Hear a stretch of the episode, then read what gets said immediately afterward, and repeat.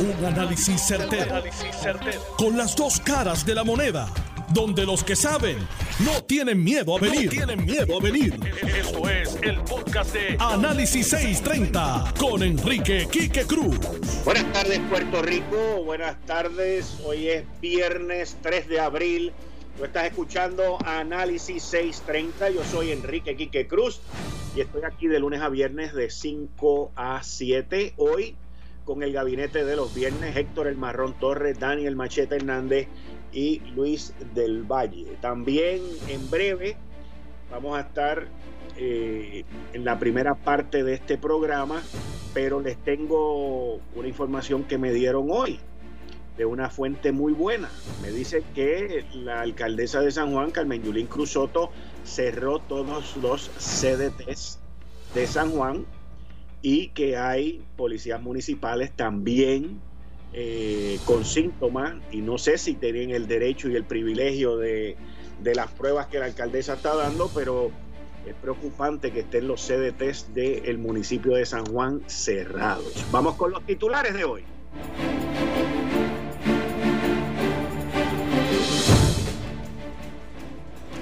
Empezamos con el lockdown. Estamos todavía esperando por las pruebas encaminados a la preparación. ¿Por qué a la preparación sin las pruebas y en el lockdown?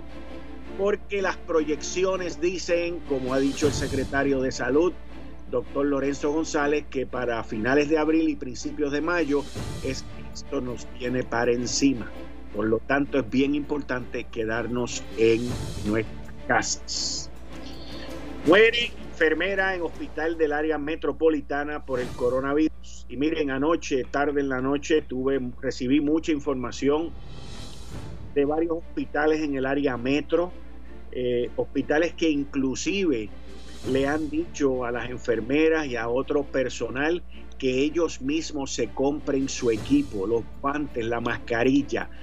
Señores, en el gobierno, gobernadora, lo de la situación de los hospitales es apremiante.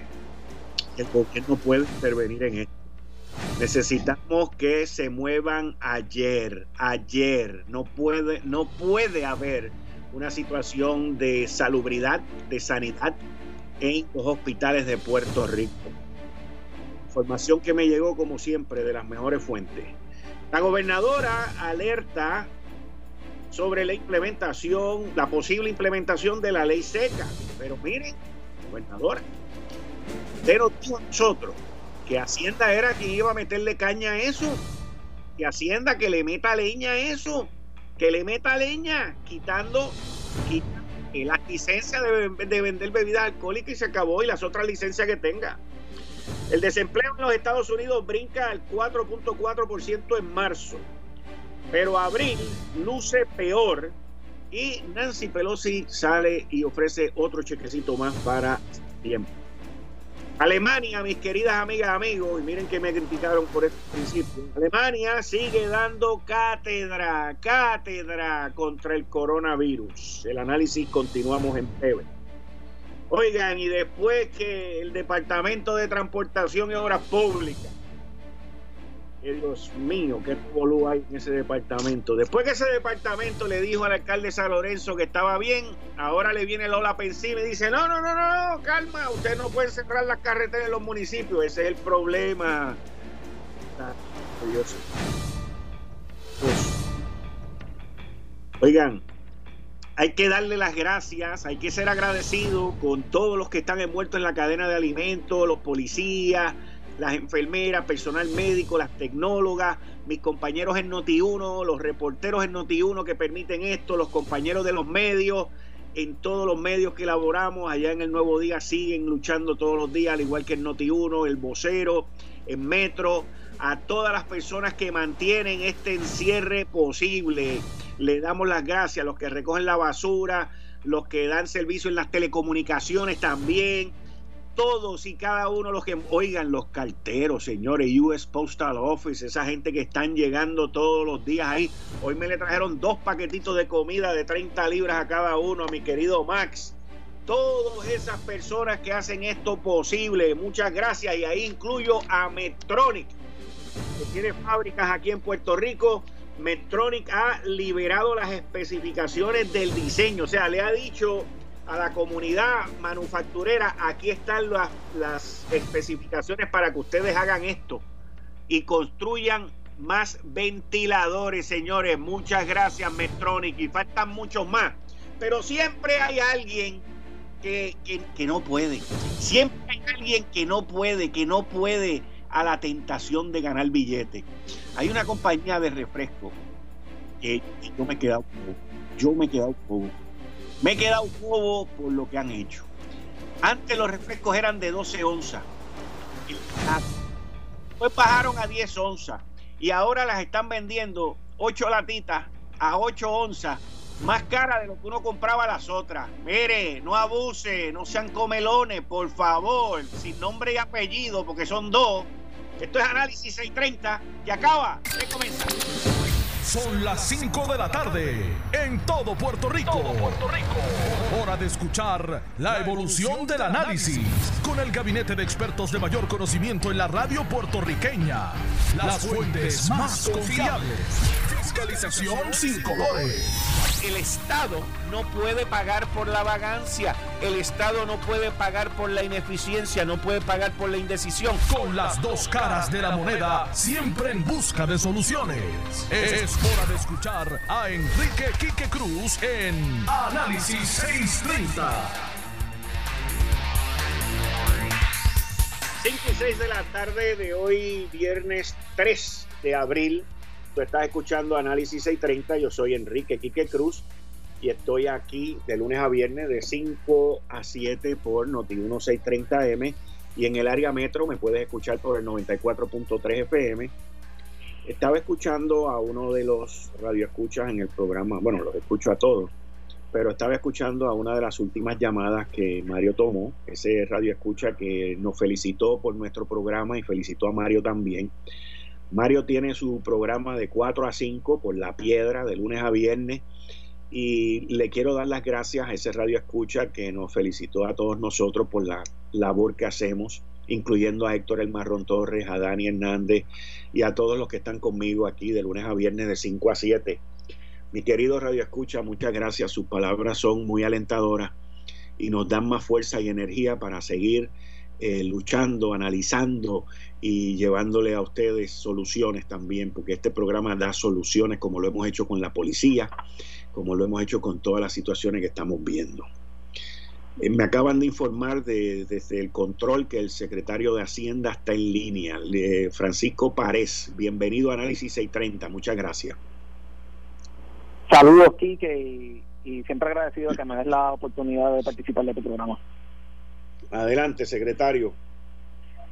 Bueno, hoy, Quique, este, vimos ¿verdad? planteamientos que traiste en las redes y a pesar de que nosotros no habíamos salido eh, públicamente, el Departamento de Hacienda lleva haciendo eh, rondas eh, de patrullaje alrededor de la isla, haciendo inspecciones en distintos, en distintos puntos. Y hoy ya se culminó el proceso de investigación de dos entidades que estaban vendiendo bebidas alcohólicas para consumo dentro eh, propiciando la conglomeración de personas. Eh, y ya se les culminó verdad ese debido proceso que había que honrarle a estas personas para el proceso de, de suspensión de licencia y ya procedimos hoy eh, a través de nuestros mecanismos electrónicos, llámale Suri, a suspender la licencia por un periodo de seis meses de Café Puntito 22 en Bayamón y de Colmado Delicia en Caguas. Hay otros siete casos adicionales que, que están pendientes ya a, a ser este eh, finiquitados para también eh, pasar el proceso de suspensión de licencias. Así que yo invito a, a todos los comerciantes que no esperen a que nuestros agentes eh, lleguen a las puertas de, de su establecimiento. Nosotros hemos tenido una red de inteligencia con la Policía de Puerto Rico y con los mismos contribuyentes, con los mismos ciudadanos que eh, los tiran al medio a través de nuestra plataforma de Suri Confidencia, que es confidencial, seguro y se puede subir eh, la información. En uno de los casos que se subió un video eh, de la conglomeración de personas. Así que este eh, esperamos, ¿verdad?, que, que, tengan prudencia las personas y que, que sean, ¿verdad?, que tengan conciencia con, su, con sus acciones. Así que este, mi llamado es a la prudencia, a la ciudadanía, a que observen la y que nos ayuden, ¿verdad?, a poder llevar a cabo esta esta gestión, ¿verdad?, para, para acabar en paz con, con nuestra con, con, nuestra situación con el COVID. Secretario, estamos hablando en específico de lugares que están vendiendo licor eh, cuando se supone que estén cerrados. Pregunto. Eh, estamos hablando de establecimientos que están vendiendo como parte de, su de su proceso, ¿verdad? Este y, el problema no es la, la venta de alcohol, el, el problema eh, eh, estriba en que las personas venden para consumo dentro de la localidad o permiten que se consuma dentro de la misma. O sea, que este, estamos hablando de conglomeración de personas. Sí, sí, sí, el, el, problema no tiene que ver porque no hay una ley seca establecida per se. Las personas pueden consumir bebidas alcohólicas, pero tienen que hacerlo en su en su hogar, este, con sus familiares, con su núcleo familiar, en su en su residencia, este, ¿verdad? Siempre y cuando eh, tengan la mayoría de edad, como dispone la ley, eh, no hay ningún problema y pueden comprarle en los supermercados, en distintos colmados, pero tiene que ser para llevar. El problema estriba cuando comienzan a conglomerarse en el establecimiento y el mismo ambiente del establecimiento propicia que las personas se conglomeren en él. Este, eso no se puede permitir porque es lo que estamos tratando de, evitar, es un asunto de salud pública. Eh, y esa ha sido la situación. Nosotros tengo que decir que estas son las excepciones eh, y cada vez yo veo un poquito mayor cumplimiento. Ahora tenemos que echarle un ojo eh, un poco más crítico, ¿verdad? Por, porque se prolongó este toque de queda que podría darse, ¿verdad? Para, no quiero decir contrabando, pero para que se, eh, se mercadee de manera incorrecta para consumo dentro de los establecimientos y nuestros ojos están en, los comercios. Tenemos 250 agentes de renta interna haciendo inspecciones eh, que ahora son más simples porque muchos de, los establecimientos están cerrados y hacen que las inspecciones sean mucho más rápidas. Yo tengo distritos que, que pueden inspeccionar 450 eh, localidades en un espacio de, de, un día. Este, así que en ese sentido nos sentimos nos sentimos que tenemos los recursos adecuados para fiscalizar esta, estas medidas y ya tenemos siete casitos más eh, para eh, para hacer valer la ley, dándole, honrando el debido proceso a estos, a estos contribuyentes, a estos conscientes y identificar si amerita o no la suspensión de, de licencia por unos seis meses.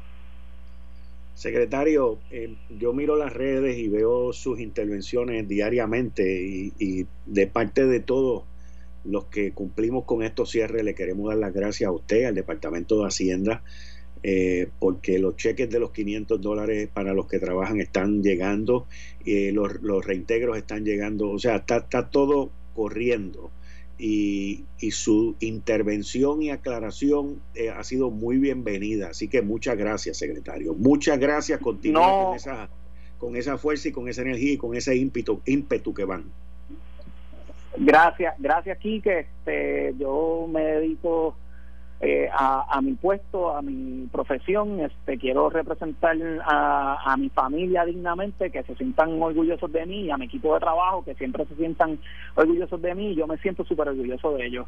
Parte de lo que ustedes ven es el esfuerzo que hace todo un equipo de trabajo, que muchas veces se canaliza a través de la figura del secretario, pero es un trabajo en equipo. Este, yo eh, me siento honrado de ser parte del Departamento de Hacienda y, y cuando comencé en, en el departamento eh, como secretario, sí fue una época verdad controversial eh, del departamento, pero ver ahora eh, cómo hemos podido cambiar eh, diametralmente verdad la, la visión o la percepción que se podía tener de nuestro departamento. Nosotros tenemos héroes anónimos. En nuestro departamento tenemos héroes anónimos y yo me dignifica representarlos a ellos y ser parte de ese equipo de trabajo de figuras que son profesionales de calibre mundial. Muchas gracias, secretario. Estamos aquí a sus órdenes. Gracias, Quique. Saludos a todos. Muchas gracias. Soy Enrique Quique Cruz y estoy aquí de lunes a viernes de 5 a 7. Me llegó una información eh, por parte de un grupo de personas que laboran en los CDT de San Juan de que la alcaldesa había cerrado todos los CDT de San Juan. Y he hecho par de llamadas, este, me dicen que está en línea el representante Georgie Navarro. Sí. Representante, Eh, Saludos, ¿cómo están Saludos y muchas gracias. ¿Están, están cerrados los CDT de, de San Juan? Sí, están cerrados desde el 12 de marzo. Es información que tenemos y la corroboré ahora, hace un rato atrás, para verificar. Este, se están utilizando solamente las salas de emergencia y todos los servicios que brindaban dichos CDT a todo el pueblo de San Juan, pues no se están dando. Eh, la información que tenemos, y es parte de lo que ha salido en, la polémica de, que tiene que fluir la data para que haya eh, una estadística real, es que nos está dando esa información de parte del municipio. En el cuarto piso, en el centro médico, en la parte del municipal, este, hay ocho casos de que ya están o se le hicieron la prueba, uno murió, otro se, lo llevan para la casa. La información que tengo es que el personal del Departamento de Salud del municipio lo están utilizando en estas salas de emergencia, no hay equipo, están las enfermeras con asustadas de que puedan contagiarse, el personal también que está asistiendo a trabajar 24/7, eh, pues están preocupados con esta situación y mi reclamo a la alcaldesa es que nos habla lo, lo que está ocurriendo en San Juan. Si le sumas el hecho, Quique, que en el cuartel de Montelledra dos guardias municipales dieron o tenían síntomas de coronavirus o COVID-19, se hicieron la prueba, no se han cerrado, los retenes me han estado llamando preocupados por esa situación. Si tú comparas lo que ocurrió en el cuartel de Caimito, que es mucho más abajo en mi precinto, una vez surgió eh, policías estatales con síntomas, se cerró se fumigó y se cogió como reemplazo el cuartel de Cupey. En el caso de Aguas Buenas ocurrió lo mismo, se cerró y se mandó a fumigar y a limpiar en el área municipal está el cuartel de Montelledra. El cuartel de condado municipal también dio una persona, un guardia con síntomas y se mandó a hacer la prueba. Y en Barrio Obrero, y esto tiene a los guardias municipales de San Juan en una preocupación de que se pueda infectar o que pueda adquirir el, el, el virus por la inacción o porque no hay un protocolo para cuando surgen estos casos moverlos de las áreas y fumigar o utilizar los equipos necesarios para limpiar esas áreas. Está ocurriendo en la área de la Policía Municipal de San Juan y mi reclamo, que fue lo que le, indiqué a la alcaldesa hace unos días atrás en un comunicado, que establezca un plan que vamos a hacer y que se abra ante situaciones que están ocurriendo y que no la trate de ocultar para que no le digan que no ha manejado un hecho como este, delicado, preocupante, y que tiene al pueblo y más aún a los empleados municipales en esta atención, que son los que están dando el frente día a día y no tienen los recursos necesarios para poder atender esta crisis. Y me dicen que las farmacias también están impactadas. Todo eso, todos esos servicios que daban CDT, que son farmacias también, de verdad que no entendemos el por qué, si hay una crisis con esta pandemia, que tú hagas lo que está haciendo el municipio, que está haciendo unas pruebas enviándolas, y eso hay que reconocer ese trabajo de parte de la alcaldesa, pero, pero, cuando das la vuelta te cierra los otros servicios que son esenciales para evitar esta situación y coges personal a veces no está adiestrado y no tiene el equipo para que atienda estas situaciones en salas de emergencia y puede que se, se, se convierta en un caos a nivel municipal si la alcaldesa no levanta la voz, no pone o tire ese puente de comunicación con el Estado, con el equipo que ha nombrado la gobernadora, con el secretario de Salud, que fue lo que esta mañana se estuvo hablando y que era esencial que si hay laboratorios, si hay municipios que hacen sus pruebas aparte, hay que tener esa comunicación para que el resultado al final del camino sea uno correcto y la gente sepa y los expertos de la materia hacia dónde dirigir las próximas este, ordenanzas que se vayan a estar haciendo, si, tienen que ser más rígidas o no, pero si no fluye esa información de parte del municipio, pues no ocurre eso. Así que mi exhortación a la alcaldesa es que nos pongamos en comunicación directamente con, con el personal indicado que utilice los recursos, me puedo utilizar a mí o cualquier otro personal del municipio o del gobierno central para atender esta situación que nos atañe a todos nosotros. Muchas gracias, representante, muchas gracias. Gracias a ti. Bueno, señoras y señores, a mí eso me tomó por una sorpresa brutal de que los CDTs del municipio de San Juan estén cerrados. Eh, también les tengo que decir que anoche me llegó información de hospitales en el área metropolitana que le han dicho a enfermeras, enfermeros y a personal que, que están allí eh, que traigan, que compren sus guantes, que usen menos guantes, que pueden comprar sus propias mascarillas. O sea, la situación que estamos viendo, la situación económica que estamos viendo en hospitales privados del área metropolitana, se está convirtiendo en una situación caótica.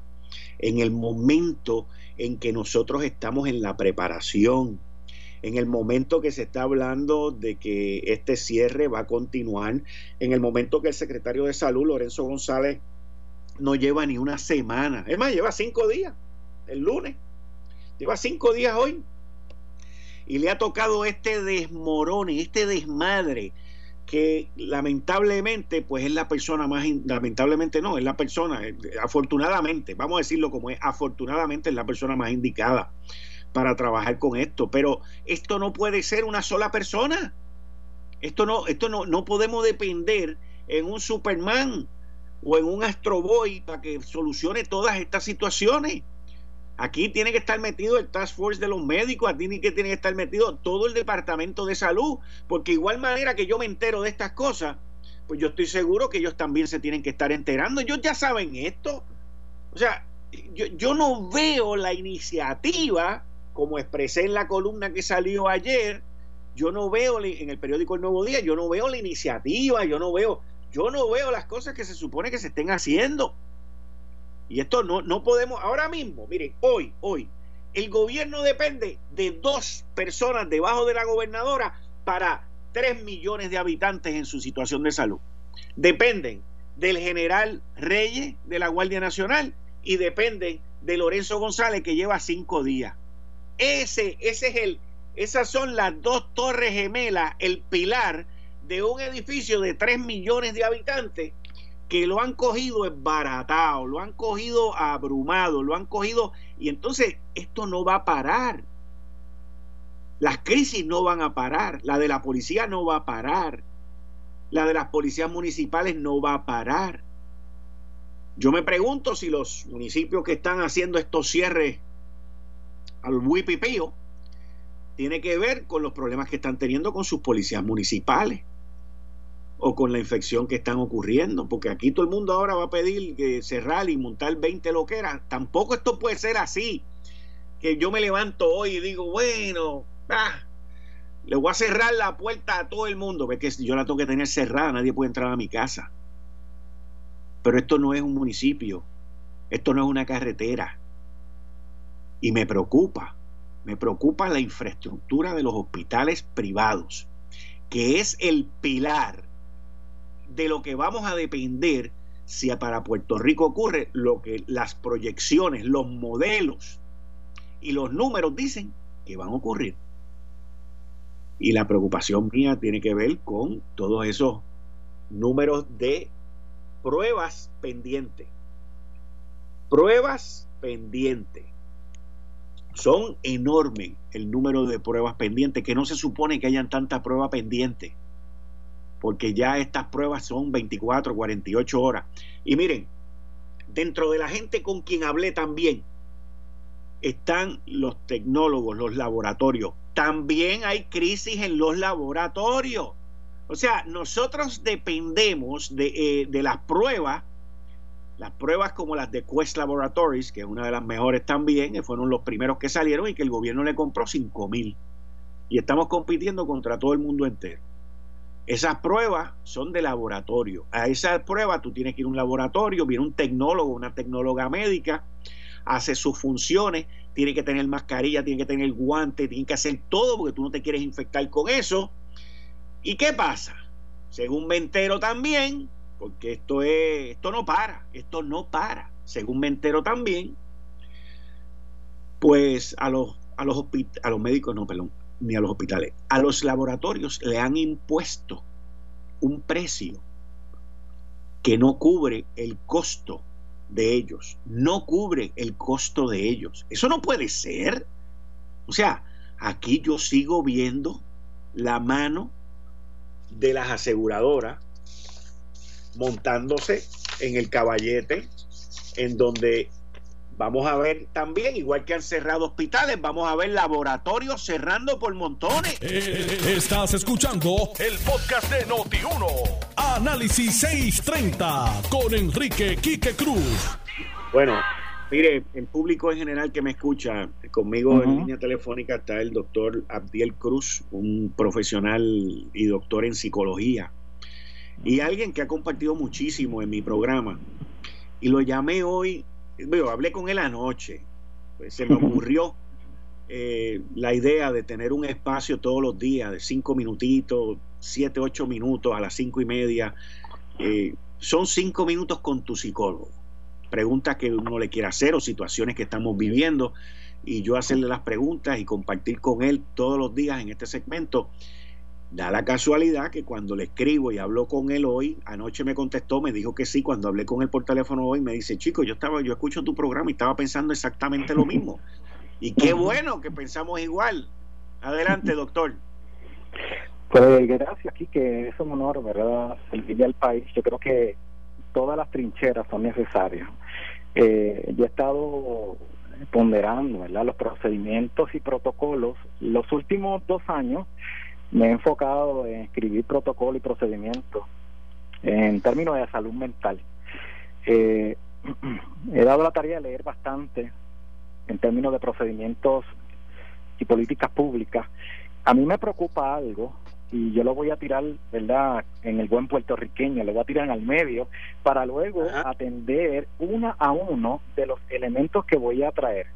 Porque este espacio lo vamos a utilizar como un espacio revolucionario de educación. Como nunca antes vamos a educar, vamos a hablar, voy a usar un lenguaje pueblerino, al, al canzón quitado. Sencillo, claro y preciso. A mí me preocupa algo, Quique, me preocupa eh, las poblaciones vulnerables en este país en medio de la, de la situación de aislamiento social. Me preocupa a los adultos mayores. No tan solo son más vulnerables para el COVID-19, sino también más vulnerables para quedar solos y tener una o desarrollar una crisis psicológica. Me preocupa las personas con enfermedades crónicas. No se hablan de eso. Personas que están encamadas en las casas. Los cuidadores de esas personas, Quique. ¿Quién tiene cuidado para lo que cuidan? Eh, las poblaciones de niños adolescentes, yo he escuchado eh, en los últimos días leyes y reglamentos para manejar la teleconsulta. Pero aquí que hay una verdad, una gran verdad. Los niños no se pueden manejar en teleconsulta. La población de niños y la, la población de menores hay que atenderlo face to face, cara a cara, porque la terapia tiene que estar enfocada, tiene que estar eh, dirigida a que ese rapor, ese enganche, esa confianza se dé para que se pueda regular ese menor. Y déjeme decirle, los niños, yo tengo un niño de tres años, Quique, y me dice papá porque yo estoy en casa y mi esposa y yo le decimos está en casa porque hay una situación y tratamos de explicar, pero él dice, él no va a entender en el lenguaje que todos nosotros explicamos y hablamos en términos del COVID-19. Así que a mí me preocupa la población de niños que no se pueden atender y que se estaban atendiendo en las clínicas a nivel de todo Puerto Rico y oficinas. Eh, creo que las clínicas que estaban dando terapia, intervenciones, específicamente del gobierno, me parece a mí que no se están dando. Eh, hay otro elemento. ¿Qué se va a hacer con una crisis de un menor en medio de la pandemia? ¿Cómo se va a estabilizar? ¿Cómo se va a trabajar? Eh, estaba leyendo la situación del Hospital San Jorge, lamentable, pero a mí me preocupa la de salud mental de San Jorge. Que aquí hay un elemento importante. En el, gobierno de Puerto Rico, por medio de AMSCA, tiene o tenía el, ulti, el único hospital para atender salud mental, le llamaban, eh, estaba en Bayamón, ¿verdad? Eh, y ya se convirtió en una sala de intervención, pero no, no necesariamente se, se convirtió en un hospital. Específicamente que atienda eh, hospitalizaciones de menores con problemas de salud mental. Entonces, es un tratamiento primario.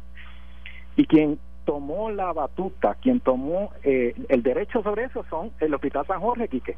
Y a mí me preocuparía, y me preocupa, más que me preocuparía, a mí me preocupa actualmente es si el ala de salud mental de esos menores se está atendiendo.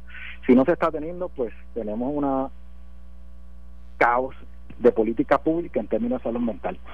Eh, yo no escucho y yo admiro al tax force que la doctora, la perdón, la gobernadora nombró, yo la admiro, admiro a todo el equipo de personas que están trabajando en los hospitales.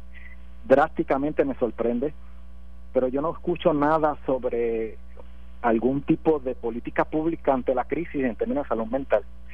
Y esta crisis de, de COVID-19 sé que la vamos a pasar, pero la crisis salud mental no pasa igual como, como se puede manejar o, o, como pasa o como, o como podemos evolucionar con la problemática de COVID-19. Yo lo planteo, creo que tenemos que ser más pertinentes en términos de salud mental y lo que y lo que debemos hacer y cómo hacerlo y cuándo hacerlo a beneficio de las poblaciones más vulnerables. Doctor Miguel, muchas gracias eh, por aceptar la invitación, muchas gracias por su entrega al pueblo de Puerto Rico y nos vamos a estar hablando en este segmento así rapidito y vamos a decir las cosas como son. Nos van a escuchar y van a, tomar en cuenta lo que hay que hacer por el bienestar de la salud mental de Puerto Rico. Muchas gracias. Nos vemos el lunes a las cinco y media. Ahí ustedes escucharon al doctor Abdiel Cruz. Miren, yo les hablé sobre una situación más temprano que tiene que ver con, con los laboratorios. Y dentro de esa situación tuve la oportunidad de conversar con el señor Eric Mas y con el y también voy a tener en línea al licenciado Alexis Amador, que deben de estar tratando de llamar ahora eh, ya las líneas están, de eso, la línea está desocupada, así que cuando tan pronto entren, pues me dejan saber. La situación que estamos viendo en el laboratorio, varios ya están, ya están en línea. Ok, ¿quién está en línea? Eh, está el licenciado Eric Más por aquí, también está el licenciado Alexis Amador.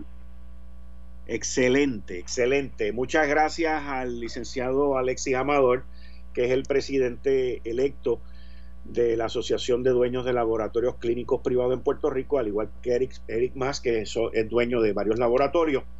Eh, hablé brevemente con Eric eh, anoche, vi una serie de comentarios que él eh, publicó en las redes, me llamó la atención, me contestó y, hoy estamos aquí. Me preocupa la situación que están viviendo los laboratorios, porque los laboratorios los necesitamos abiertos para estas pruebas pero ¿qué es lo que ha pasado con los laboratorios? Alex. Bueno, pues primero. Ah, disculpa, Alexis. Hello. Sí, este, buenas tardes, sigue. Gracias por la oportunidad y saludos al país. Eh, Adelante. Los laboratorios clínicos eh, en Puerto Rico eh, estamos muy conscientes de la importancia que tenemos en el, en el, en el momento que está viviendo el país. Nosotros nos educamos y nos preparamos para dar servicios de salud y ahora es que el país nos necesita. Eh, este proceso ha sido un proceso bien complicado, eh, bien atropellado desde un principio, pero sabemos que pues, no ha sido fácil para nadie. Y esto eventualmente se ha ido desarrollando eh, poco a poco al punto de que nos estamos dando cuenta que el asunto de hacer pruebas es muy importante para nosotros poder de alguna manera tomar las decisiones correctas y que el gobierno pueda tomar las decisiones correctas eh, hacia el frente y saber cómo nos vamos a mover para poder atender este crisis de salud que, es en Puerto Rico y que es mundial. Eh, el aspecto de las pruebas eh, siempre eventualmente termina siendo eh, una lucha eventualmente con los y eh, finalmente el gobierno nos convoca a una reunión eh, bajo el nuevo secretario de salud para darnos cuál va a ser la nueva directriz y la nueva dirección que está tomando el gobierno en esto Eventualmente no se informa de cuáles van a ser, por ejemplo, las tarifas que los planes médicos van a estar pagando por estas pruebas. Y la realidad es que el gobierno ha hecho un trabajo para tratar de acomodar, por ejemplo, la batería de la comunidad y el rol de la comunidad, de la comunidad en este proceso. Pero como siempre, las aseguradoras eh, eh, se ponen complicadas al momento de poder ayudar y saber también su rol de responsabilidad social en, en esta situación y la forma que están trabajando esto y las tarifas que eventualmente están acomodando van a ser bastante terribles el hecho de que nosotros podamos manejar este proceso de salud adecuadamente. ¿Qué, eh, tarifa, ¿cuál, es la tarifa? ¿Cuál, es la tarifa? ¿Cuál, es la tarifa y cuál es la situación? O sea, he, visto que varios laboratorios han tenido que cerrar. ¿Qué es lo que está pasando?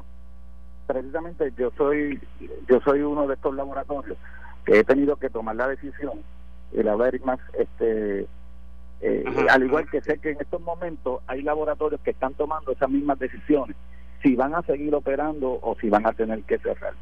¿verdad? En el momento pico de la, de la pandemia, está, nosotros, los laboratorios privados, eh, pues quizás no vamos a poder aguantar esta nómina, eh, no vamos a poder mantener este equipo de protección que necesitan los tecnólogos médicos.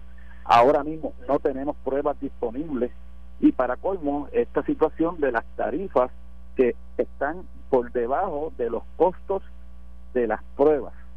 O sea que no hay forma de que nosotros podamos realizar unas pruebas con esta cantidad de costos adicionales este, que están surgiendo en este momento.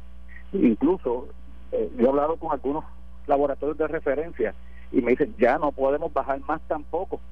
Ellos es lo mismo, tienen sus costos operacionales. Este, en mi caso, yo tengo una máquina para hacer la prueba molecular, pero tampoco el costo es, eh, es superior eh, eh, es inferior a la tarifa, o sea que lo que conllevaría sería una pérdida total para nosotros como dueños de laboratorio.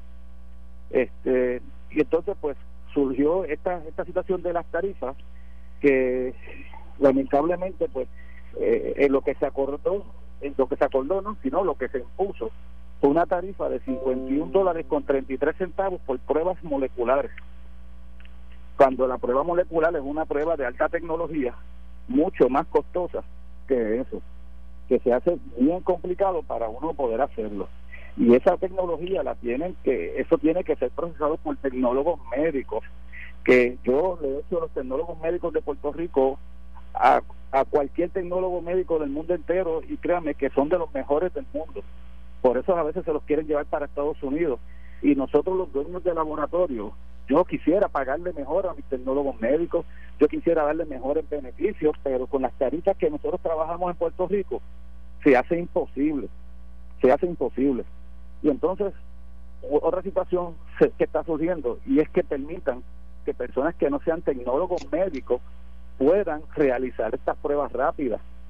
Mira, eh, eh, señor Cruz, nosotros tenemos tantas y tantas exigencias de las agencias reguladoras eh, y los tecnólogos médicos tienen que adiestrarse tanto y tienen que capacitarse y tienen que mantener sus licencias.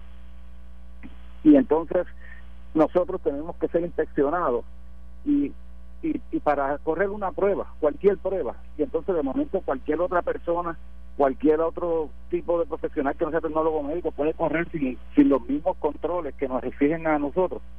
Este, y yo quiero dejar claro que yo no soy tecnólogo médico, pero los apoyo este, en esta situación, ¿verdad?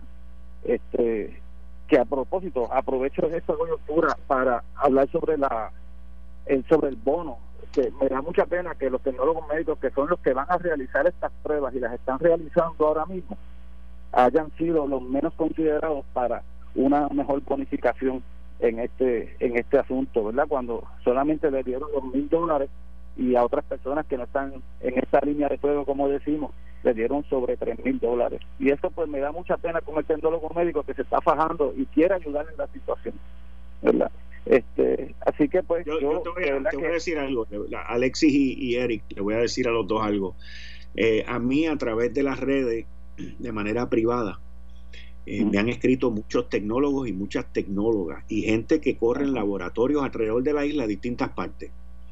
y, y la decepción eh, que, y la indignación por parte de la clase de los tecnólogos médicos en Puerto Rico es abrumadora.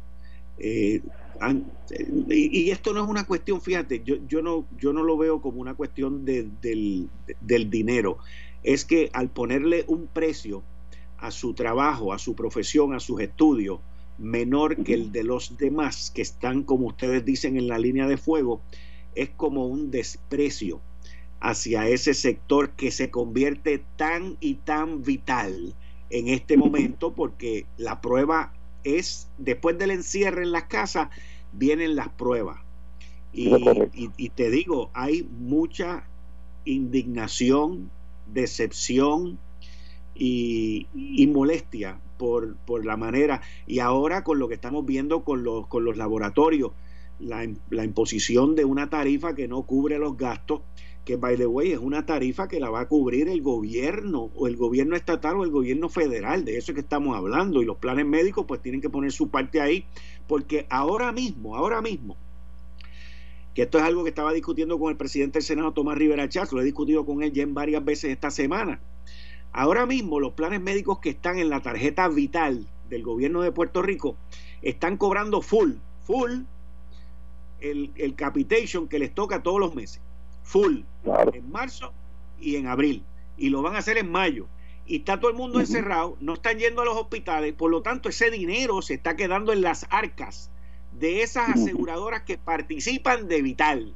Y estamos hablando de cientos de millones de dólares mensuales, mensuales, que no se están gastando y que muy bien se podrían utilizar en mantener hospitales y laboratorios abiertos. Aquí hay un disloque, es como el que yo estaba hablando del refresco ahorita, que en medio de esta crisis se inventó la mini de 8 onzas, de 6 latitas nada más, y te cobra 3.69 por eso. Es lo mismo, es lo mismo. Hay glotones y hay glotones. Pero estamos hablando de lo mismo y le doy las gracias a ambos por aquí. Yo estoy a sus órdenes, a los dos. Eric, tú tienes mi teléfono, tú tienes todo. Alexis, muchas gracias.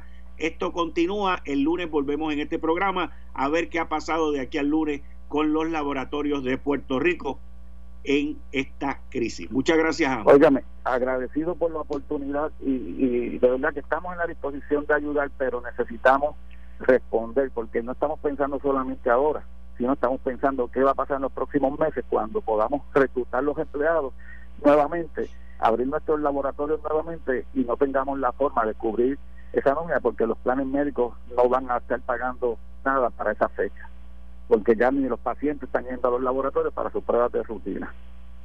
Muchas gracias, muchas gracias a ambos. Agradecido a ustedes. Gracias. Bien, bueno, gracias. Continuamos aquí en Análisis 630. Mis queridas amigas, amigos, eh, les tengo que decir, eh, les tengo que decir que, que, que a mí me, hasta cierto punto a mí me frustra eh, el manejo de estas situaciones. Esto fue el, podcast de Notiuno. Análisis 630 con Enrique Quique Cruz. Dale play a tu podcast favorito a través de Apple Podcasts, Spotify, Google Podcasts, Stitcher y notiuno.com.